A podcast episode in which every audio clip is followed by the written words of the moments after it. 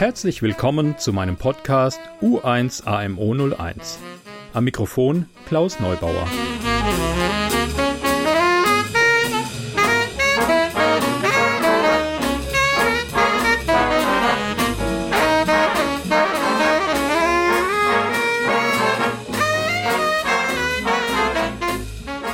Schön, dass ihr Folge 3 meines Podcasts eingeschaltet habt. Was gibt's in dieser Folge?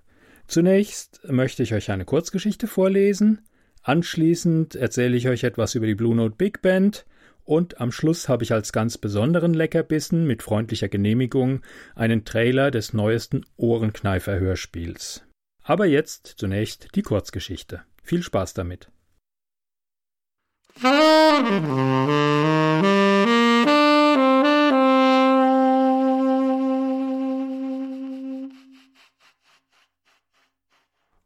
Ja, das Publikum von Anton Tschechow.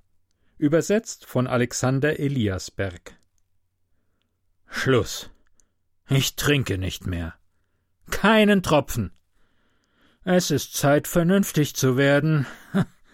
Ich muss arbeiten.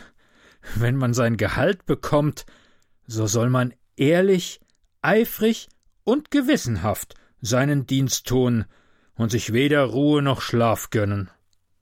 Ich muss endlich meinen liederlichen Lebenswandel aufgeben. Ich habe mir angewöhnt, mein Gehalt umsonst zu beziehen. Und das ist nicht schön, gar nicht schön.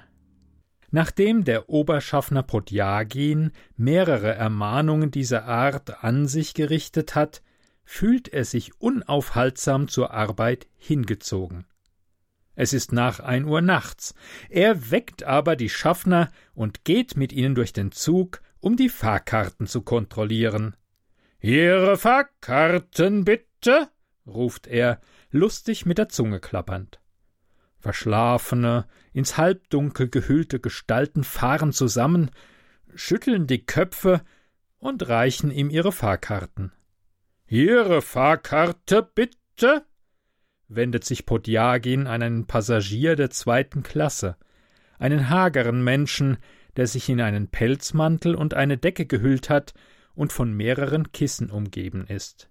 Ihre Fahrkarte bitte? Der hagere Mensch gibt keine Antwort. Er schläft. Der Oberschaffner berührt seine Schulter und wiederholt ungeduldig Ihre Fahrkarte, bitte. Der Passagier fährt zusammen, öffnet die Augen und blickt Podjagin entsetzt an. Wie? Was? Wer? Ich sage Ihnen doch, Ihre Fahrkarte. Sind Sie so gut? Mein Gott! stöhnt der hagere Mensch und verzieht weinerlich das Gesicht. Du lieber Gott! Ich leide an Rheumatismus. Drei Nächte habe ich nicht geschlafen, habe extra Morphium eingenommen, um einzuschlafen, und Sie kommen mit Ihren Fahrkarten. Das ist doch grausam, unmenschlich. Wenn Sie wüssten, wie schwer es mir ist, wieder einzuschlafen, so würden Sie mich nicht mit diesem Blödsinn behelligen. Es ist grausam und unnütz. Was brauchen Sie plötzlich meine Fahrkarte? So dumm. Podjagin überlegt sich, ob er sich verletzt fühlen soll oder nicht, und entschließt sich für das Erstere. Schreien Sie bitte nicht. Hier ist kein Wirtshaus, sagt er. Im Wirtshaus sind die Leute viel menschlicher, sagt der Passagier hustend. Jetzt muss ich zum zweiten Mal einschlafen. Es ist doch merkwürdig. Das ganze Ausland habe ich bereist, und kein Mensch hat von mir meine Fahrkarte verlangt. Hier aber kommen Sie jeden Augenblick, wie wenn der Teufel Sie stieße. Fahren Sie dann ins Ausland, wenn es Ihnen so gut gefällt. Es ist dumm, verehrter Herr. Jawohl. Es genügt Ihnen nicht, dass Sie die Passagiere durch Kohlendunst, Hitze und Zugluft halb hinmorden. Sie müssen sie auch noch mit all diesen Formalitäten plagen. Meine Fahrkarte braucht er plötzlich. Gott, welch ein Eifer! wenn es doch der Kontrolle wegen wäre. Aber der halbe Zug fährt ohne Fahrkarten. Hören Sie mal, Herr, braust Podjagin auf. Wenn Sie nicht aufhören zu schreien und das Publikum zu belästigen, so muss ich Sie auf der nächsten Station aus dem Zuge weisen und über Ihr Benehmen ein Protokoll aufnehmen. Es ist empörend, schimpft das Publikum. Wie er dem kranken Menschen zusetzt. Hören Sie mal, man muss doch Rücksicht nehmen. Der Herr schimpft aber selbst, entgegnet Podjagin feige. Gut, ich verzichte auf seine Fahrkarte. Ganz wie Sie wünschen. Aber Sie wissen doch, dass das meine Pflicht ist. Wenn es die Dienstinstruktion nicht verlangte, dann natürlich. Sie können sogar den Stationschef fragen. Sie dürfen jeden fragen. Podjagin zuckt die Achseln und lässt den Kranken in Ruhe. Anfangs fühlt er sich gekränkt und herabgesetzt, nachdem er aber durch zwei weitere Wagen gegangen ist, beginnt er in seiner Oberschaffnerbrust etwas wie Gewissensbisse zu spüren. Wirklich. Ich hätte den Kranken nicht wecken sollen, denkt er sich. Es ist übrigens nicht meine Schuld. Die Leute glauben, dass ich es zum Zeitvertreib tue. Sie wissen nicht, dass es die Dienstinstruktion verlangt. Wenn Sie es nicht glauben, so kann ich Ihnen den Stationschef bringen. Eine Station. Der Zug hält fünf Minuten. Vor dem dritten Glockenzeichen kommt in den erwähnten Wagen zweiter Klasse Podjagin. Ihm folgt der Stationschef in roter Mütze. Hier, dieser Herr, beginnt Podjagin, sagt, ich hätte kein Recht, die Fahrkarten zu verlangen und und nimmt es mir übel. Ich bitte Sie, Herr Stationschef, erklären Sie dem Herrn, ob ich die Fahrkarten nach der Dienstinstruktion verlange oder bloß so. Herr, wendet sich Podjagin an den hageren Herrn, Herr, Sie können den Stationschef fragen, wenn Sie mir es nicht glauben. Der Kranke fährt wie von einer Schlange gebissen zusammen, öffnet die Augen, verzieht das Gesicht wie zum Weinen und fällt in die Sofalehne zurück. Mein Gott. Ich habe ein zweites Pulver genommen und war eben am Einschlafen, und da kommt er schon wieder. Ich beschwöre Sie, haben Sie doch ein Einsehen. Sie können sich mit dem Herrn Stationschef auseinandersetzen, ob ich das Recht habe, die Fahrkarten zu verlangen oder nicht. Es ist nicht zum Aushalten. Hier haben Sie meine Fahrkarte. Hier. Ich will noch fünf Fahrkarten kaufen. Lassen Sie mich aber in Ruhe sterben. Waren Sie denn selbst niemals krank?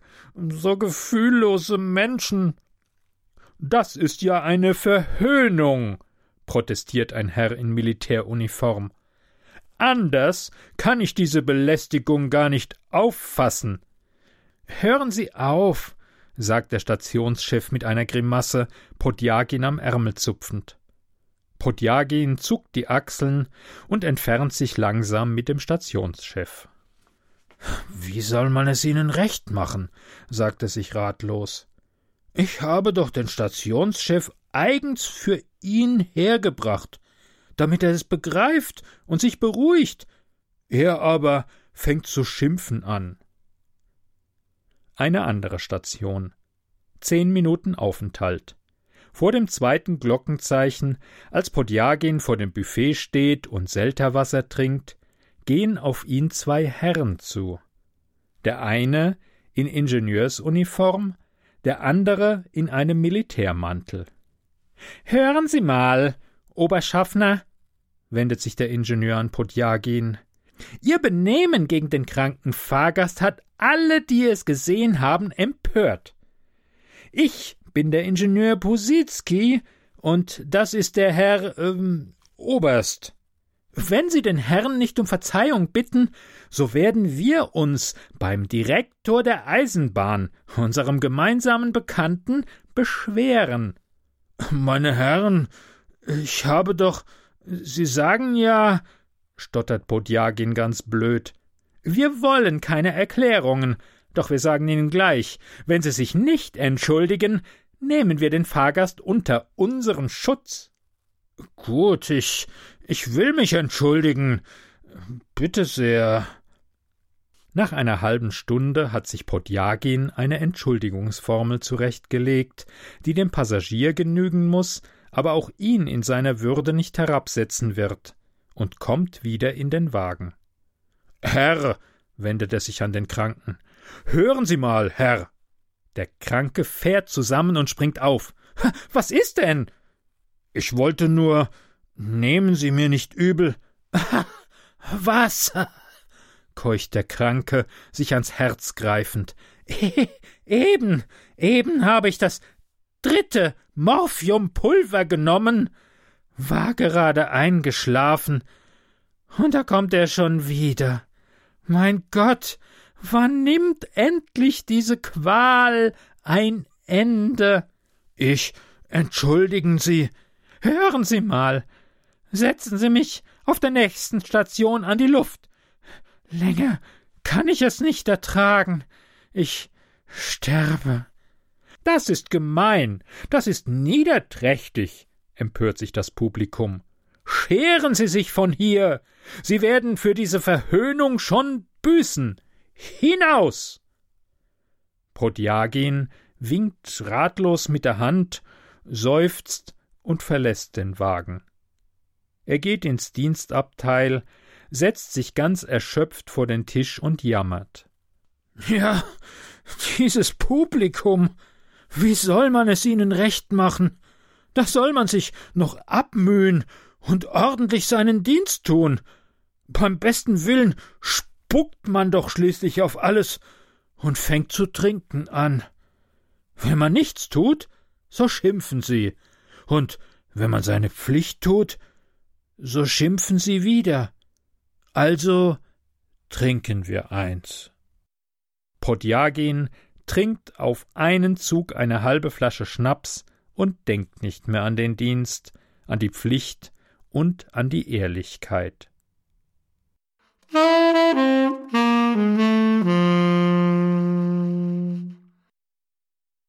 Was gibt's Neues von der Blue Note Big Band?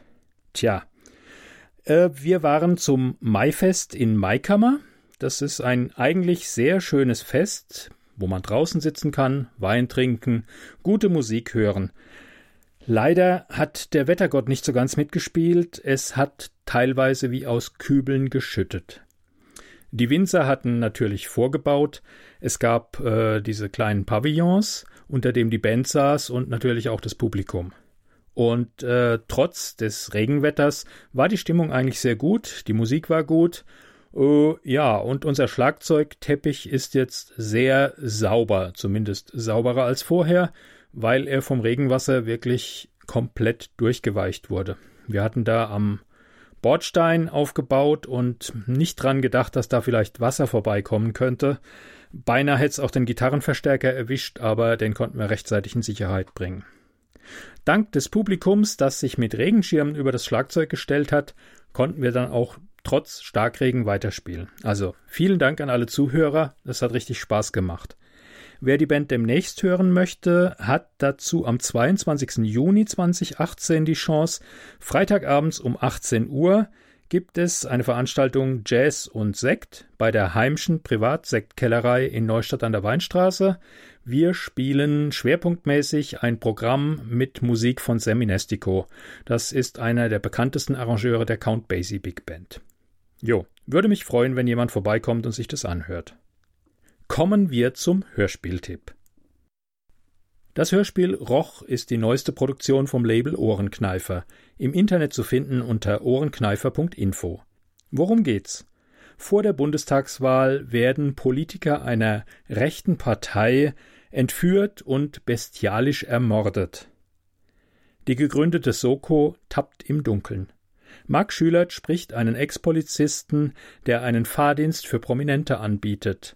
Unter anderem wird er auch, weil er ein besonderes Sicherheitstraining hat und gepanzerte Limousinen fährt und dieses ganze Pipapo, natürlich auch von den Rechten engagiert, ähm, was ihm nicht gerade zu Begeisterungsstürmen hinreißt, aber Geld ist Geld und er macht den Job, er braucht den Job und er fährt die wird dadurch direkt in eine Entführung verwickelt, die er gerade noch verhindern kann, und weil er in einem ähnlich gearteten Fall ermittelt hatte vor Jahren, was dann zu seiner Entlassung führte, wird er von der Polizei in die Ermittlungen mit eingebunden. Jetzt aber zunächst mal der Trailer. Ohrenkneifer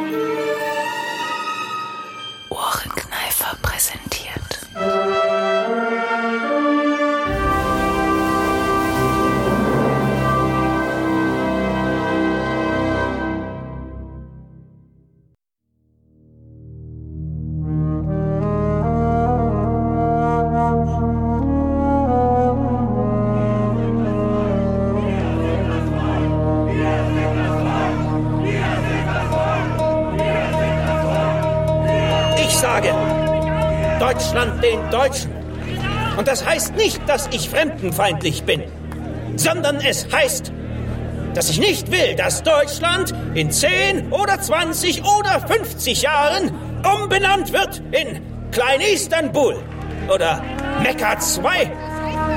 Deutschland muss deutsch bleiben. Wo Schwenger mutmaßlich ermordet wurde, können wir noch nicht sagen. Jedenfalls weist auch Schwengers Leiche die Verletzungen am Schädel auf. Nehmen Sie diese verfluchte Maske ab. Oder sind Sie zu feige, mir Ihr wahres Gesicht zu zeigen? Ne? Deshalb verstecken Sie sich, weil Sie in Wahrheit ein Feigling sind und... Aber... Es stimmt. Bitte, nein, nicht deine! Gab es nicht auch Spuren in die islamistische Szene? Die haben sich bislang aber nicht erhärtet. Dann sollten Sie da noch mal ein bisschen Dampf machen bei den vielen Anschlägen, die aus dem islamistischen Lager kommen. Klaus Rasche hat uns angefordert. Ganz kurzfristig, wer bei denen einer abgesprungen ist. Die brauchen jemanden, der nicht nur fährt, sondern auch, du weißt schon, Personenschutz. Und wer ist Klaus Rasche? Der Vorsitzende der NKD. Der Fascho? Er ist Vorsitzender einer Partei. Er ist ein verdammter Rechter. Und Ja, so jemanden soll ich fahren? Um es ganz klar zu sagen, Martin, du fährst rasche oder du gehst. Wir können wirklich etwas verändern, sobald wir an der Macht sind. Und wissen Sie was? Leute wie Sie können uns dabei helfen. Einer verfassungsfeindlichen Partei? Eine Alternative für Deutschland. Bin Ex-Bulle. Oh. Und seit wann nicht mehr dabei? Seit zehn Jahren. Vor zehn Jahren gab es eine Mordserie in Schleswig-Holstein. Die war ziemlich ähnlich. Bohm hat damals die Ermittlungen geleitet. Ich habe mit dem ehemaligen Dienststellenleiter gesprochen. Bohms Frau und Tochter wurden damals entführt. Üble Sache für den Kollegen. Seine Frau wurde umgebracht. Von der Tochter keine Spur. Danach hörten die Morde auf. Mirko, ich muss ihn stoppen. Nicht nur wegen der Menschen, die er noch auf seiner Liste hat. Und nicht nur wegen der Familien, die er durch seine Taten zerstört. Es geht auch um mich. Ich brauche Gewissheit. Ich muss wissen, was er mit Maren gemacht hat. Nein, ich komme nicht raus. Nein, ich mach das nicht mehr mit. Ich, lassen Sie mich los, ich will nicht. Nein, ich will das nicht.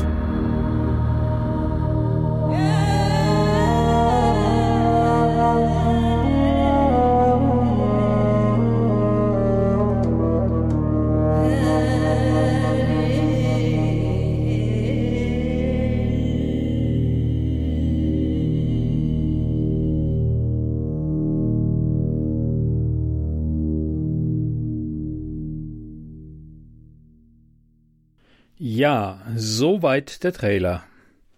Das Hörspiel stammt von keinem geringeren als Christian Geilus, vielen bekannt als äh, Autor der aufwendig produzierten Serie Glashaus oder aktuell von den Lovecraft Letters, meisterlich gelesen von Uwe Teschner. Federführend bei dieser Produktion war Marc Schülert. Er ist unter anderem verantwortlich für den Schnitt, für den Mix, für das Sounddesign und zusammen mit Christiane Marx hat er auch Regie geführt. Marc Schülert und Christiane Marx haben auch Hauptrollen gesprochen, zusammen mit Robert Frank, Julia Turnau, Dirk Hardegen, Uwe Teschner und Markus Barenberg und natürlich vielen anderen. Meine Meinung ist so positiv, dass ich sie eigentlich gar nicht Kritik nennen kann. Ich fand das Stück wahnsinnig spannend, auch wenn ich schon relativ bald wusste, wer es wahrscheinlich sein könnte. Hm, ja, shit happens. Ich fand die Sprecher einfach großartig, die Rollen sind wunderbar besetzt, die Rechten sind gefährlich sympathisch und äh, ja, die Musik passt, die Geräusche sind wirklich perfekt auf den Punkt. Ich könnte endlos so weitermachen. Also geht hin, kauft euch das Ding. Äh, wenn ihr die CDs bei ohrenkneifer.info bestellt, hat es noch den Vorteil, äh, dass da ein Making-of mit dabei ist. Es sind drei CDs, ist also recht lang. Ähm, ich hätte es gern noch etwas länger gehabt, aber ja, schwierig. Also ich freue mich schon auf die nächste Produktion und viel Spaß mit Roch. Danke. Und das war's dann auch schon wieder. Ich bedanke mich fürs Zuhören, hoffe, ihr habt euren Spaß gehabt, wünsche euch alles Gute und bis hoffentlich zum nächsten Mal. Am Mikrofon war Klaus Neubauer. Ihr findet den Podcast unter u1am01.de. Ciao.